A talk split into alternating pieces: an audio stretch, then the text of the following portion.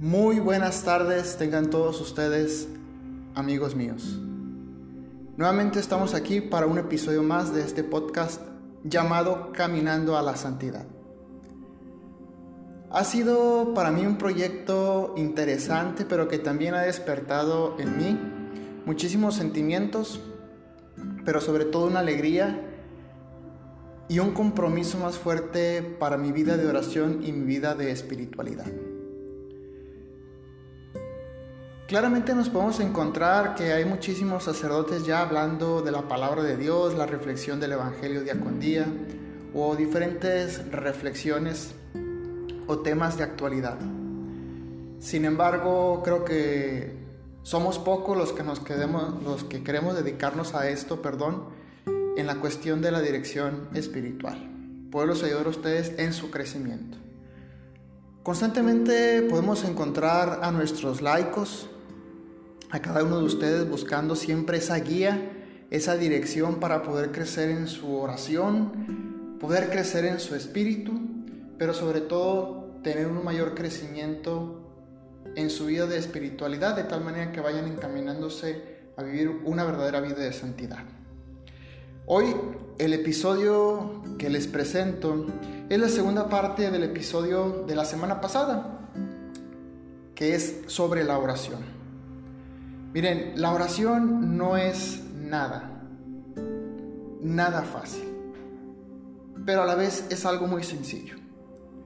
Adentrarse al mundo de la oración es algo muy grandioso, sin embargo, hay cosas que nos dificultan entrar en ella. En el episodio anterior les decía cómo a veces miramos a Dios no como una persona, sino como un objeto, pues todos tenemos una visión muy vaga o distorsionada de Dios que nos dificulta el diálogo con Él. Hay un dicho que reza así. Dime cómo rezas y te diré cómo vives. Dime cómo vives y te diré cómo rezas. Porque mostrándome cómo rezas, aprenderé a descubrir el Dios que vives. Y mostrándome cómo vives, aprenderé a creer en el Dios al que rezas. Porque nuestra vida habla de la oración y la oración habla de nuestra vida. Ahora, a ti que me escuchas, quisiera preguntarte, ¿a qué Dios le rezas? Al Padre amoroso y tierno, al compasivo y misericordioso, al que es amor, perdón, vida, al que te ama con un amor indecible, con un amor infinito, al que te escucha y atiende en tus necesidades porque es providente, o al Dios que muchos tenemos esa visión o esa idea de Él, castigador, cruel, iracundo, justiciero. Otra pregunta que quiero hacerte en esta reflexión de vida de espiritualidades, ¿tú conoces al Dios al que le hablas? ¿Lo has experimentado en tu vida? Todo esto es necesario para la oración. A rezar se aprende como aprendemos a caminar, a hablar, a escuchar. Y se aprende en la medida que imitamos a aquel quien nos enseñó a orar. La oración es un arte que se practica desde la humildad, desde el reconocimiento de nuestra pequeñez y fragilidad, necesitada siempre de la gracia de Dios. La oración siempre debe partir desde la experiencia de la gracia. Orar no es solamente multiplicar palabras sin sentido, sino que son palabras que deben sembrar el corazón a quienes son dirigidas. Es decir, nuestras palabras en la oración tienen que tocar directamente las puertas del corazón de Dios. Y es ahí donde podemos darnos cuenta de que cuando oramos con muchas palabras no encontramos la satisfacción que deseamos, pues sentimos que tantas palabras no fueron escuchadas. Basta solamente una palabra llena de humildad para ser escuchados por Dios. Pues solo una palabra le bastó a aquel pecador arrepentido para ser escuchado. Y solamente él bajo justificado. El recaudador de impuestos, de pie y a cierta distancia, nos dice el Evangelio, no quería ni siquiera alzar los ojos al cielo. Sentía su vergüenza y su indignidad a causa de su pecado. Se golpeaba el pecho diciendo, Dios mío, ten piedad de mí, que soy pecador. Jesús nos dirá en los evangelios que no creamos que a fuerza de mucho hablar seremos escuchados, Y sí, ciertamente a veces parece que nuestra oración tiene que estar adornada de mucha palabrería, pues entre más hablo pienso que más me escucha Dios. Y entre más hablo pienso que satisfago la necesidad de mi espíritu. Sin embargo, como en alimento a veces el comer mucho no significa que satisfagamos la necesidad de nuestro cuerpo. A veces el comer poco llena aquel espacio que sentimos. Un niño recién nacido no le hacen falta las palabras para que su madre entienda lo que necesita. Solamente su balbuceo le indica a la madre la necesidad que tiene, así como la madre sabe responder a aquel pequeño. Así nos dice Jesús. El Padre ya sabe lo que nosotros necesitamos antes de que las palabras salgan de nuestras bocas. Por eso, para orar, no solo deben de usarse los labios, sino también nuestra mente y nuestro corazón, donde debe permanecer constantemente el recuerdo de Dios. Hoy te invito a que en tu oración aprendas a ser humilde y sencillo, pues solo Dios se le revela a estos. Les decía en el episodio pasado, no hacen falta fórmulas teológicas o filosóficas. Basta la sencillez del silencio de tu corazón para ser escuchado de parte de Dios. El corazón ora y es el único miembro que nunca duerme. Es por ello que siempre debe de mantenerse en ese estado de vigilancia, esperando el momento en que Dios se hará presente, visitando la oración interior. Nuestro corazón busca a Dios. Le pregunta nuestros sentidos dónde encontrarlo. Y estos lo van engañando poco a poco, haciéndole tomar sendas erróneas y éste se extravían. Pero aquel que se esfuerza perseverando en la oración, ese comienza a ser consumido por un fuego, un fuego de amor divino, que va inflamando nuestro corazón. Una vez en mi oración llegué a la conclusión, y te lo quiero compartir, que el corazón ora por sí mismo. Solamente recuérdale que el motivo por el cual palpita y es capaz de amar se llama Jesús. La oscuridad, cuando éramos niños, nos asustaba. Teníamos miedo a los monstruos que se escondían en la tiniebla. Solo el miedo nos hacía llamar confiadamente a nuestro Padre. Quien no ha sentido el miedo de un niño cuando le teme la oscuridad, muy difícilmente sabe invocar a Dios cuando las tinieblas y las pasiones del pecado lo rodean. La oración surge cuando conocemos nuestras limitaciones, y en ese sentido nos depositamos en confianza en las manos de Dios. El Padre escucha el llamado de su Hijo, enciende la luz y éste puede ver con claridad y descansa. Primero, por haber escuchado la voz de su Padre. Y segundo, porque la luz disipó las tinieblas que lo envolvían en su interior. Que la oración de ustedes sea la súplica de ese niño, para que en la debilidad y en los temores puedan escuchar en el corazón la voz de su Padre que ve lo secreto, y la luz de su Espíritu disipe las tinieblas que cubren la habitación en su interior. Dice Jesús en el Evangelio que solamente los puros de corazón son los únicos que pueden ver a Dios. Y les decía en el primer episodio, si lo recuerdan, al cual titulé Más vale vivir una vida amando que odiando, cómo a veces no se puede tener una sana relación con Dios, puesto que no tenemos una buena relación con los demás. Por eso una condición absolutamente necesaria para la oración es tener una conciencia en paz con todo el mundo. Y eso solo se logra cuando dejamos que el corazón arda con el fuego de la caridad que nos consume de amor por el otro. Y eso solamente se logra cuando la llama de amor divina se abarrota en nuestro corazón. Es muy importante que cuando nosotros nos dispongamos a orar, entendamos lo que significa misericordia. Vivir con esa pobreza de nuestro corazón y con un corazón vaciado de todo tipo de sentimientos para poder encontrarnos con Dios. Siempre la oración se nos dificulta precisamente porque hay algo en nuestro corazón que nos molesta.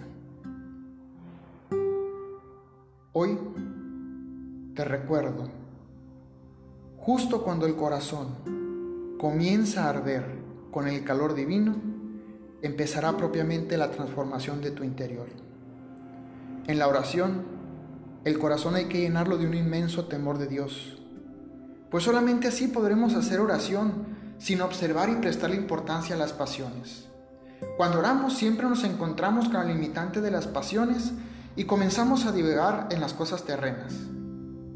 ¿Cuántas veces nos ha pasado eso? Seguramente muchas, y nos seguirá pasando. Eso pasa porque nuestro corazón, nuestro espíritu, alma y mente permanecen en el deseo de los bienes terrenos. Pero cuando uno deja que se encienda en nuestro corazón el deseo de Dios, a través de su recuerdo constante, notaremos que el amor enciende el amor.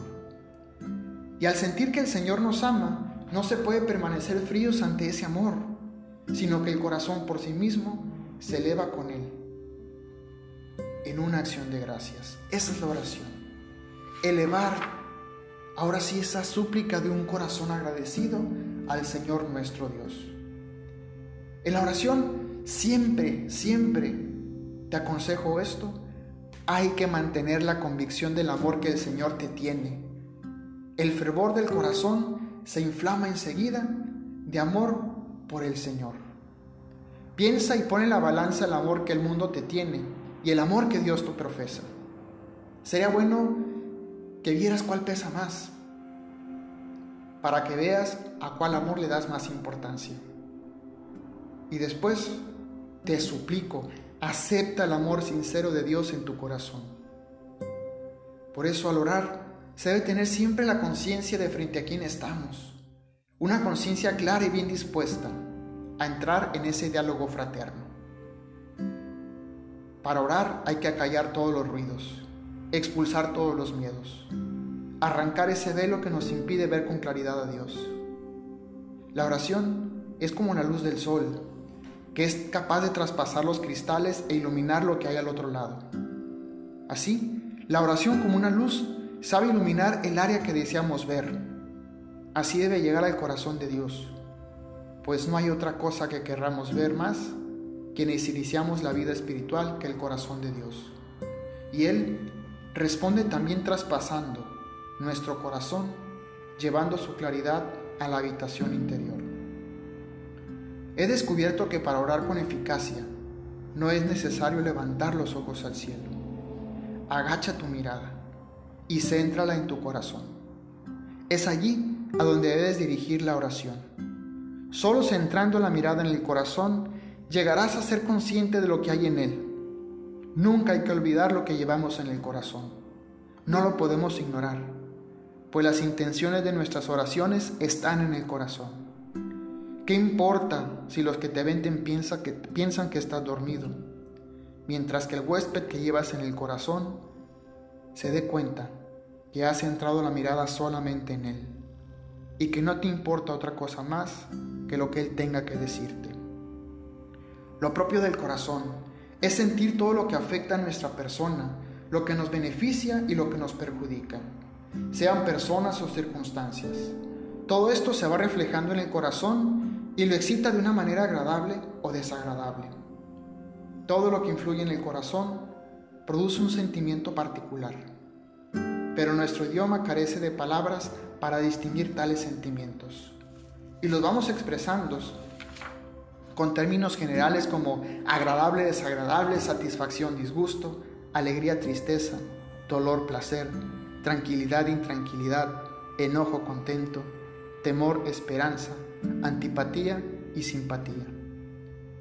Hay que buscar en el corazón y darnos cuenta de que existe un sentimiento u otro. Cuando nos encontramos con aquello que es negativo, verdaderamente nos damos cuenta que estamos situados en una verdadera desgracia, pues aquello me aparta de hacer una oración confiada. Tales sentimientos inundan, inundan mi corazón y no me permiten orar. Primero, hay que silenciar aquello que me está haciendo ruido, cambiar una cosa por la otra, pasar de la desgracia a la gracia. Dios nos ha dado esta vida para que tengamos tiempo de prepararnos siempre para la otra. Y la oración siempre debe de ser una degustación de la vida supraterrena, donde me deleito en el bien supremo y me desbordo en cantos de alabanza en su presencia. Nuestra oración debe centrarse siempre en los bienes eternos, principalmente en el bien mayor, que es Dios. La oración, que es ineficaz, es aquella que centra su atención en los bienes de este mundo, olvidando que toda su atención debe de centrarse en el amor infinito de Dios. Hoy te pregunto, tú, cuando oras, ¿en qué piensas? Seguramente muchos responderemos que en nuestra pequeñez, en nuestra fragilidad y problemas. Pero esos no deben de ser el objeto de nuestra oración, sino que la razón de nuestra oración es nada más y nada menos que Dios. Voy a explicarles esto de una manera muy sencilla. Pasa que en nuestras vidas decimos amar a Dios por sobre todas las cosas, pero siempre se antepone ese amor los placeres de esta vida. Podemos planear vivir nuestra vida espiritual, haciendo más oración y dedicándonos a la caridad.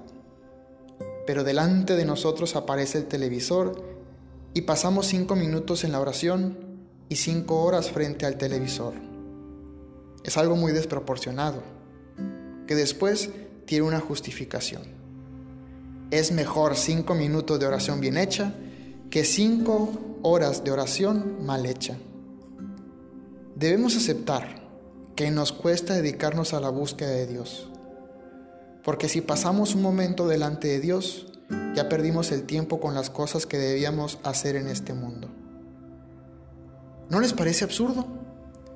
Pensar que la eternidad nos quita el tiempo de lo terrenal, cuando lo único que perdemos es toda una eternidad por un simple momento de placer.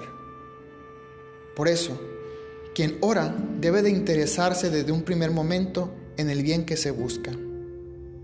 Algo similar pasa cuando alguien nos interesa.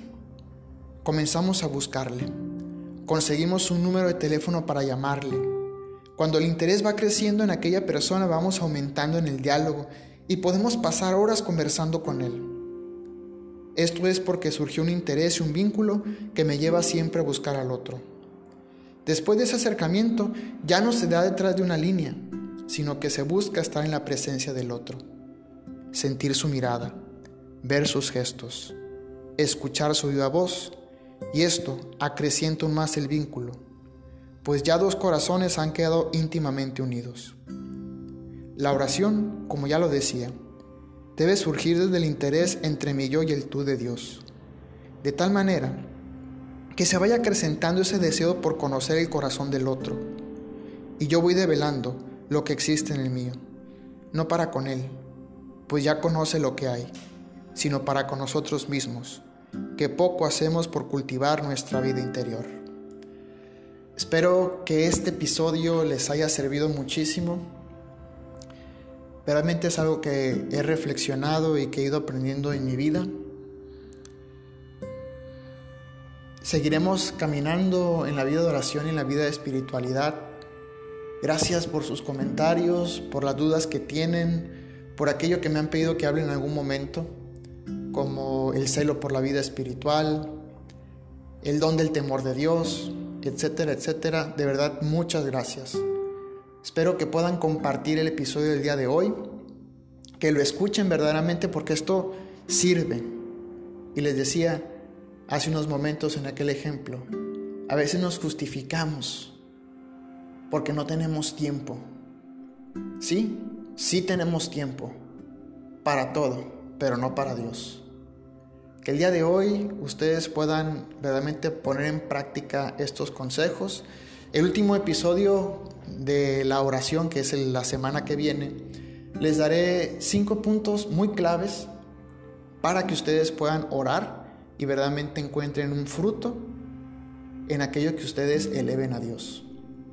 Por mi parte es todo. Les mando un fuerte saludo, un abrazo. Sigo orando por ustedes. Ustedes oren por mí para que este proyecto siga adelante. No olviden seguirnos en la página Caminando hacia la Santidad la semana pasada di mal el nombre, Caminando hacia la Santidad, ahí donde he estado recibiendo sus comentarios y sugerencias. Y no se olviden también seguir y compartir este podcast para que la dirección espiritual llegue a otras personas más. Que Dios los bendiga mucho y la bendición de Dios Todopoderoso, Padre, Hijo y Espíritu Santo, descienda, permanezca y los acompañe para siempre. Amén. Muchas gracias por escucharnos.